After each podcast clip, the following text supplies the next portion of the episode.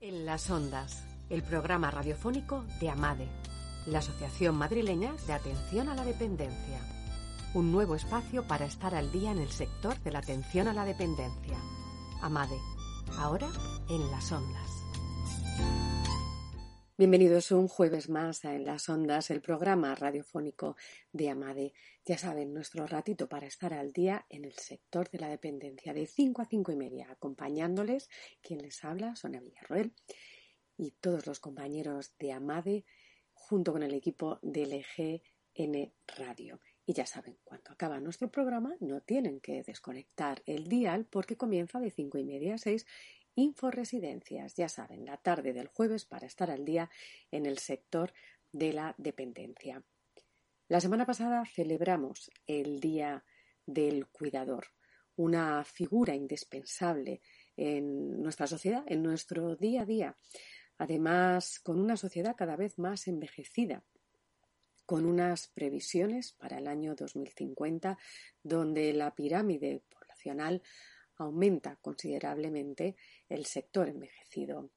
Les vamos a leer a continuación el artículo de opinión de la directora de Amar, Inmaculada Cerejido, en relación a la figura del cuidador de este día de celebración del trabajo, de agradecimiento al trabajo de los cuidadores. Los trabajadores del cuidado están expuestos a importantes factores de riesgo profesional. De hecho, solo el sector de la construcción está por encima en las tasas de siniestralidad del nuestro. El puesto de auxiliar, según los indicadores de riesgos laborales, está en los niveles más altos de riesgo de accidentes laborales, tanto físicos como psicosociales. La movilización de atención para ofrecer las ayudas necesarias de personas dependientes conlleva acciones de levantar, bajar, sostener, desplazar, estirar o empujar, lo que puede provocar lesiones y sobrecargas y, por tanto, sufrir afecciones musculoesqueléticas. El cuidado implica relación con otro ser humano, un ser humano que es fuertemente demandante, lo que expone a estos profesionales a un gran desgaste emocional. Los cuidadores, además de trabajar duro físicamente, son el apoyo emocional de otros, a lo que debemos sumarle la penosidad que implica el trabajo a turnos. La combinación de todos estos factores hace que el nivel de estrés al que se ven sometidos los cuidadores profesionales sea alto. Existe evidencia científica de que el estrés crónico produce liberación de distintas hormonas, cortisol, noradrenalina, que se asocian a un estado preinflamatorio y que predispone a enfermedades psiquiátricas, inmunológicas, inflamatorias, cardiovasculares, dislipidemia, diabetes y obesidad. Lo que tiene un importante impacto en la calidad de vida. Por eso es importante tomar conciencia de la realidad del 80% de los profesionales del sector de atención a la dependencia e incorporar programas destinados al cuidado de los cuidadores. Centrados en la persona debe significar en todas las personas que conforman un servicio de atención al mayor dependiente. Ponemos de manifiesto que se hace necesario un programa dirigido a la minimización de los riesgos laborales de los cuidadores. Debe formar parte de los planes de formación dirigidos a estos trabajadores. Será importante sensibilizar a los trabajadores para que hagan un buen uso de las ayudas técnicas de las que se disponen para la movilización de los mayores. A sus supervisores para que apliquen de manera adecuada los principios de autonomía que tanto disminuyen el estrés emocional. La incorporación de herramientas de apoyo emocional dirigidas a estos profesionales y, por último, la incorporación de programas de apoyo vital a las familias de estos profesionales en las líneas de actuación de la RSC de las compañías para las que trabajan. Son muchas las empresas del sector construcción y limpieza que ya disponen de programas de RSC en los que se ofrece apoyo psicológico para profesionales y sus familiares, acciones para la prevención del abandono escolar de los hijos de sus trabajadores, apoyo en los problemas de convivencia o violencia doméstica, apoyo académico para hijos de trabajadores, prevención de dependencias, becas para el estudio y muchas más iniciativas que nuestro sector puede poner en marcha a través de la RSC. El nuevo modelo de atención centrada en la persona debe poner a la persona en el centro, a todas las personas que intervienen en el acto de atención sociosanitaria. Solo así es posible transformar instituciones en hogares. Los cuidadores son las manos que hacen realidad los modelos, los procesos y quienes contribuyen de manera muy directa a hacer viables las inversiones y las propuestas empresariales que cada empresa pone a disposición de sus usuarios. Son una pieza fundamental en la cadena de valor, la fortaleza de una cadena es la de su eslabón más débil. Feliz día del cuidador. Estas eran palabras de Inmaculada Cerejido que pueden ustedes leer en su artículo de opinión publicado en Negocios, Gestión y Dependencia. Cuidar a quien nos cuida. Es importante cuidar a quien nos cuida para que nos siga cuidando. Es importante agradecer y poner en valor el trabajo. Como bien decía la directora general de AMADE, de todos esos eslabones de la cadena, en este caso en el sector de la dependencia. Por eso es fundamental, es fundamental cuidar y dar todas las herramientas para que el trabajo se realice con las mayores garantías, con la mayor de la seguridad. Comenzamos en las ondas.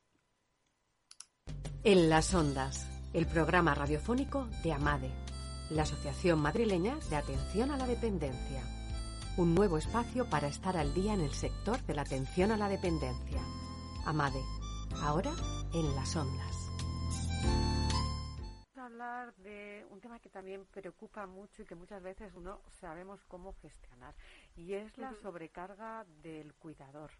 Cuando uno muchas veces, claro, sabe que tiene esa obligación, ¿no? No son las obligaciones y el deber de, de tengo que cuidar a esta persona, tengo que cuidar a mi, a mi familiar, pero al final hay un momento donde uno se sobrecarga y, y tira más allá de sus fuerzas.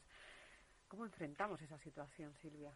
Pues sí, porque además eh, en la actualidad quien ofrece esa fuente de cuidados es la familia, ¿no? Entonces, eh, al hablar de, cuidador en ese entorno nos referimos principalmente a un parentesco directo que convive, que convive en el mismo espacio, ¿no? Con, con esa persona dependiente. Entonces, ser cuidador implica una serie de características que que al principio es como algo, no, no llegas a darte cuenta de todo lo que implica hasta que estás metido dentro de esa tarea, ¿no? Eh, em, ser cuidador principal incluye un apoyo diario al dependiente, incluye múltiples actividades que se acumulan a las que ya tenías que hacer o de las que venías desarrollando en tu vida laboral o personal, ¿no? Entonces te añade una carga física a las que ya tenías. ¿Esto que implica? Pues una una reorganización de lo que veníamos haciendo, ¿no? Tienes que encajarlo todo en esa nueva situación. Entonces, esto al final hace que se vea afectada la esfera social, laboral e incluso sanitaria, ¿no? Hacer que todo encaje de nuevo. ¿Qué significa? Pues que al final lo que dice es que se produce la sobrecarga del, del cuidador y, y por sobrecarga entendemos un, un agotamiento emocional, tanto emocional como físico. Eso pasa porque la persona nos descuidamos siendo cuidadores, pasamos a un segundo plano y desembocamos en, en ansiedad y depresión, ¿vale? Y eso además incluye pues muchas emociones que están detrás, ¿no? Se nos absorbe, por ejemplo, el tiempo con, con otras personas, con hijos, con pareja, con amigos, entonces dejamos de hacer otras cosas, mm, disminuyendo nuestro bienestar y pudiendo caer en un aislamiento social también. eh, hablabas del, eh, agotamiento emocional, del agotamiento físico. El agotamiento físico no puede mascarar muchas veces el emocional, es decir, tenemos una sensación de, agotamiento, valga la redundancia, de cansancio, de físicamente no poder más. No puede haber detrás realmente una cuestión emocional que el cuerpo esté proyectando a través de, de ese cansancio, de, de, esa, de esas muestras físicas. Sí, por supuesto. Además es bidireccional. A veces se manifiesta a nivel físico, y sin embargo lo que tenemos una es una carga emocional de sentir bueno hemos dejado de ver encima a los familiares hemos dejado de tener tiempo para hacer lo que nos gustaba ir al teatro o ver una película o lo que sea, entonces todo eso se va tras, eso sería una carga emocional que a lo mejor se traduciría pues dolor de cuello tensional, dolor de cabeza, al final se estaría reflejando a nivel físico. Y por otro lado muchas veces las personas dependientes requieren de ayuda física para el aseo, para cambiarlos de ropa, para levantarlos de la cama y se traduciría eh, también en una carga que al final acaba doliéndonos la espalda, nos sentimos mal, incluso a veces incluso con culpabilidad. Es que me, me duele la espalda de cuidar a mi madre, pero claro, ¿cómo me voy a quejar si es mi madre? O sea, nos sentimos encima con, con rabia y con culpa. Claro, ese concepto es eh, muy complejo y muy peligroso en un momento dado, ese complejo de, o ese concepto, perdón, de la, de la culpa. Me refiero a, hay una cuestión que a mí se me viene a la cabeza que me parece muy clara por lo que nos vas comentando, es debemos obviamente atender a la persona eh, a nuestro mayor, a la persona a la que estamos cuidando, pero debemos ser muy vigilantes con nuestro estado de salud también y sobre todo con aquellas señales eh, el, que implican que ha habido una afectación tanto física como mental. Con esto me refiero, la pregunta es, es necesario eh, perder el pudor a compartir ¿no? las sensaciones ¿no? de, estrés, de frustración, de agotamiento y si, es, y si en un momento determinado se diera la circunstancia, incluso acudir a un profesional sin que eso suponga ningún tipo de eh, contradicción respecto al amor que sentimos hacia la persona a la que estamos cuidando. ¿no? Claro, has dado la verdad en la clave, porque una de las cosas más importantes es reconocer y tratar lo que estamos sintiendo, detectarlo, porque a veces nos encontramos mal, pero como hemos dejado de, de salir, de compartir, de estar con los demás, pues nos lo estamos un poco comiendo nosotros solos, ¿no? Y entonces no compartimos, ni siquiera le estamos prestando atención a nuestro propio cuerpo, o sea, sé que me encuentro mal, pero no tengo ni tiempo de preocuparme por mí misma porque estoy eh, necesito cuidar a otra persona. Entonces hay que detectar esa ansiedad, ser, ser conscientes de que algo está ocurriendo, porque solo así podremos eh, darle salida e intentar llevarlo mejor y eso significa pues tener unas pautas para momentos donde nos encontremos con dificultades o que nos encontremos verdaderamente mal, ¿no? Entonces, para ello una pauta importante, por ejemplo, sería aprender a respirar, que es algo tan básico pero que hacemos eh, a lo mejor de manera automática y cuando empezamos a realizar tareas por las prisas, porque somos personas y las personas que cuidamos también a veces unos colaboran más, otros colaboran menos, pero el hecho de que tengamos varias obligaciones y que atender a la vez, pues nos vamos poniendo cada vez más, nerviosos, eh, cogemos aire, hiperventilamos un poco, entonces no le estamos prestando ni siquiera atención a que nos vamos poniendo cada vez peor. Entonces en ese momento hay que decir, voy a realizar esta tarea que me supone un mayor esfuerzo, porque, por ejemplo, nuestra dificultad en mi familiar es el vestido, porque me pongo yo también de que él no, sabe estirar bien los brazos o lo que sea. Entonces hay que mentalizarse, hacer ejercicios un poco de relajación y saber que vamos a desempeñar esa tarea. Y, por ejemplo, hay veces que no es una tarea en sí, sino que por lo que sea una mañana se nos ha complicado. Basta ser que Basta que tengamos un poquito de prisa para que se nos complique, por ejemplo, el aseo, se nos caen los geles, los champús, por ejemplo. Yo me voy poniendo cada vez más nerviosa, entonces veo que se me va echando encima la hora que no puedo, que tengo miedo de que se me caiga, de cualquier em, situación que esto se vaya acrecentando, hay que parar. Paro. Es peor, si me pongo nerviosa, además voy a duplicar el tiempo. Entonces es mejor reconocer eso, vale, esto está, esto está yendo mal, entonces me voy a parar en la medida que puedo, detengo la actividad, lo, eh, lo, siento a un lado, conmigo, en la medida que podamos, porque la tarea depende de lo que estemos haciendo, y paramos, respiramos tranquilamente y cuando estemos más tranquilos y se haya soltado esa carga emocional de que encima a lo mejor estemos echándonos cosas en cara, ay, que no hagas esto bien, que no te has dado tal, que no sé qué, paramos y cuando estemos un poquito más tranquilos reanudamos la, actividad. Y a lo mejor en un momento dado hay una actividad que, bueno, tampoco se necesitaba hoy hacer esto. Entonces lo, lo recapacitamos, lo pensamos y, y, volvemos a hacerlo. Porque de esa manera esa es, eso se puede convertir en rutina. Yo cada vez que me voy a enfrentar a eso me va a generar ansiedad. Entonces es mejor que le quitemos esa carga a determinada tarea y lo vayamos haciendo poco a poco. Silvia, tú crees has hablado antes, ¿no? De lo que implicaba, de que muchas veces uno asume una responsabilidad sin saber lo que eso nos va a implicar luego. Cuando uno al final toma una decisión así implica muchas renuncias. Al final entra el término renuncia en medio, ¿no? Es eh, además es un cuidado, lo que dices, 24 horas al día. Sí. ¿Crees? Eh, antes veíamos que además era muy frecuente, ¿no? Que las mujeres se hicieran cargo de los familiares mayores, que pasaban la vida cuidando al final, cuidaban a los hijos y luego cuidaban a, los mayores de, sí, a los mayores de la familia. Eh, ¿Tú crees que, que ahora mismo en nuestra sociedad el término renuncia entra en conflicto con la vida que llevamos? ¿Estamos menos hechos para renunciar que antes? Bueno, yo creo que como dices la situación ha cambiado y creo que esta, esto se puede agravar por lo que tú dices de la mujer en el entorno laboral, fuera de casa, menor número de hijos que puedan ayudar y colaborar, padres, o sea, hijos más mayores eh, cuidando de otras personas y eso por un lado. Y por el otro, como me iba, uy, que me perdí, me ibas diciendo, ah, que si se va a grabar eh, en el tiempo, ¿no? Mm, sí, es así. Nosotros al final nos cuesta más. Si nuestras las nuevas ah, generaciones, como tenemos además de decir, bueno, pues las mujeres, claro, el camino ha sido otro. La mujer se, se ha incorporado al mundo laboral, pero además, bueno, pues sigue arrastrando unos condicionantes que son así y que son muy reales. Entonces, al final llega un momento que tienes el síndrome ese de no llego a todo, ¿no?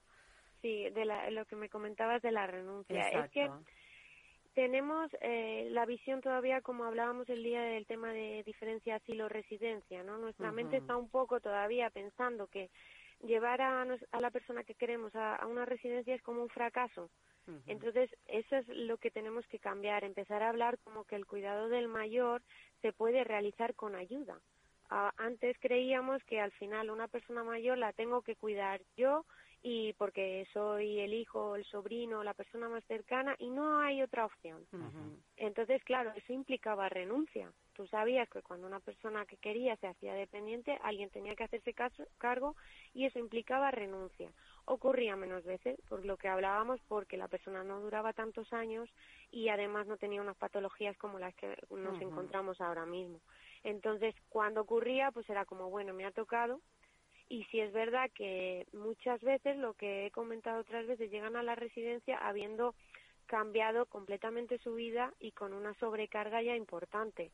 Entonces llegamos mm, quemados sin decir, mira, no veía otra solución y al final es esto lo que lo que he buscado y llego encima con sentimiento de culpa, ¿no? De yo tenía que haber renunciado y haber podido a todo, pero es que mm, no he podido, porque a lo mejor no puedes dejar el trabajo, no puedes atender a otras personas entonces eso nos genera mucho malestar. Entonces sí, sí debemos hacer uso de lo que se nos ofrece para no renunciar, para poder cuidar, querer y atender sin renunciar, porque el que podamos, puedan acudir a un centro de día, hacer actividades, puedan acudir a una residencia, entonces podemos seguir mm, atendiendo de esa forma. Sí, porque lo que estás diciendo es tremendamente importante. Nos encontramos con que las generaciones de futuro probablemente sean, eh, tengan una composición familiar, tú lo has dicho, muy diferente a las actuales. Es verdad que salvo casos específicos, el número de hermanos ahora mismo en las familias, bueno, pues es, es amplio. Eh, nos encontramos con unas generaciones que van a llegar eh, siendo, bueno, pues dos hermanos o incluso hijos únicos en muchos casos hemos insistido durante muchos meses en el concepto del asilo ha desaparecido, ahora tenemos residencias mucho más profesionales, mucho mejor preparadas, más optimizadas y bueno, pues con un enfoque a dar una atención más personalizada a las personas que estén allí. Es muy importante insistir en esto, ¿no? Para reducir ese sentimiento de culpa de las familias. Sí, sí, por supuesto, hay que reforzar esa idea y una cosa que no has añadido, que además muchos hijos por la generación que nos ha tocado vivir, eh, crisis económicas y tal, han, han, ido fuera. O sea, que están incluso viviendo en el extranjero. Sí, bueno, en comunidades autónomas diferentes. sí, o incluso, claro, que eso es, antes no teníamos tanta movilidad geográfica, pero ahora realmente nos podemos ir muy lejos o incluso fuera de las provincias que, que no permiten como antes el tema de que estaban a meses y iban de casa en casa, que a lo mejor eh, no está tan fácil el coger el coche y hacer 200 kilómetros un día. Pues Silvia, lo que es importante destacar es que siempre hay opciones y cuando los signos de alerta están ahí, igual que cuando nos duele la espalda vamos a un fisioterapeuta, cuando no sabemos cómo gestionar nuestras emociones hay que ir a un profesional y hay que acudir a un psicólogo. Silvia, muchísimas gracias, un placer como siempre hablar contigo. Un abrazo, hasta luego. En las ondas, el programa radiofónico de Amade la Asociación Madrileña de Atención a la Dependencia. Un nuevo espacio para estar al día en el sector de la atención a la dependencia. Amade, ahora en las ondas.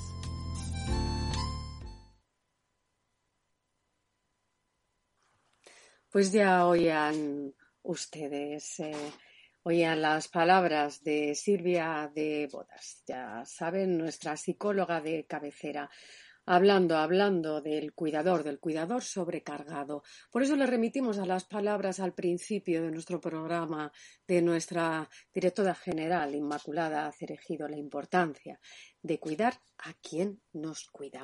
Y bueno, también desde aquí les recordamos, como cada jueves, que todavía están a tiempo de enviarnos sus relatos, los relatos para participar en el primer concurso de relatos ACP de Amade la memoria de la ropa. Si tienen una historia, una historia para contarnos a través de esas prendas que acompañan a nuestros familiares en su día a día en los centros residenciales, mándenos el relato. Los estamos esperando, ya saben, con los brazos abiertos. Los ganadores, los relatos ganadores serán editados en un libro junto con otra colección de relatos de escritores de nuestro país. Ya saben que todavía les queda un poquito menos de un mes, así que aprovechen, aprovechen ahora este mes de noviembre. Y como siempre, les dejamos ahora la despedida musical de nuestro querido compañero Ricardo Rodríguez. El jueves que viene les esperamos en LG, en Radio, y ahora ya saben, no cambien de dial porque a las cinco y media vienen nuestros amigos de Inforesidencias. Hasta el jueves que viene, sean felices.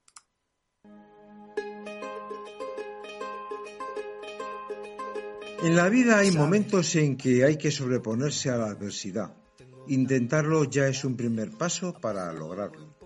Y sobre ello va hoy este comentario. Aunque existen adversidades de muy diferente tipo, convengamos en que las que tienen que ver con la salud o con la falta de salud, con las enfermedades y dolencias, vaya, son las que sin duda más nos pueden demandar un esfuerzo por sobreponernos a ellas. La compositora y cantante albaceteña Rosalén y los también compositores y cantantes integrantes del dúo catalán Estopa unieron sus fuerzas, unieron sus voces en un trabajo discográfico preparado especialmente con ocasión del evento solidario Por Ellas, organizado en el año 2017. Y es que, aunque resulte fácil decirlo y muy, pero que muy difícil llevarlo a la práctica, lo cierto es que es necesario realizar todo el esfuerzo de que podamos ser capaces para vencer al miedo ante cualquier adversidad, y más cuando hablamos de hacer frente a un problema de salud, y más aún si hablamos de un problema de salud grave.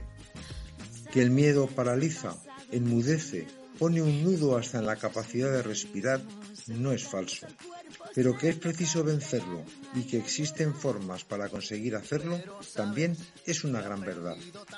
Hoy se trata de poner de manifiesto rotundamente y con la más absoluta certeza de que es posible vencer el miedo y que hablar del miedo es el primer paso para vencerlo. Vivir nos cantan Rosalén y Estopa.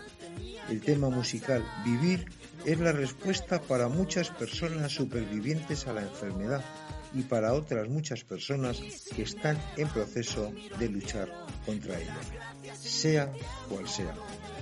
Con Rosalén, con Estopa y sobre todo con las recomendaciones del tema musical Vivir, les dejamos. Muchas gracias y hasta siempre.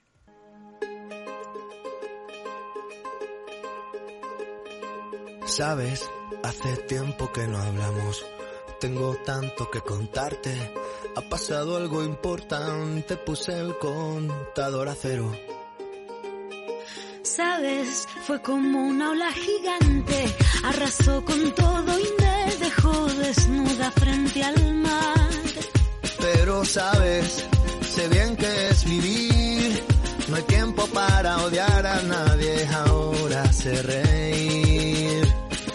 Quizás tenía que pasar, no es justo, pero solo así se aprende a valorar. Y si me levanto y miro al cielo, doy las gracias y mi tiempo lo dedico a quien yo quiero. Lo que no me aporte lejos, si alguien detiene mis pies, aprendería a volar. Y si miro todo son intensos. Yo saldré de aquí si lo creo así. Cuando me miren sabrán que me toca ser feliz. Sabes, he pasado mucho miedo. Este bicho es un abismo, se me cansa el cuerpo, se me parte el alma y a llorar. Pero sabes, he aprendido tanto, tanto. Esta vida me ofreció una nueva oportunidad. Y ahora sabes, sé bien que es vivir. No hay tiempo para odiar a nadie. Ahora sé reír. Quizá tenía que pasar, no justo pero solo así se aprende a valorar. Y si me levanto y miro al cielo, doy las gracias y mi tiempo lo dedico a quien yo quiero. Lo que no me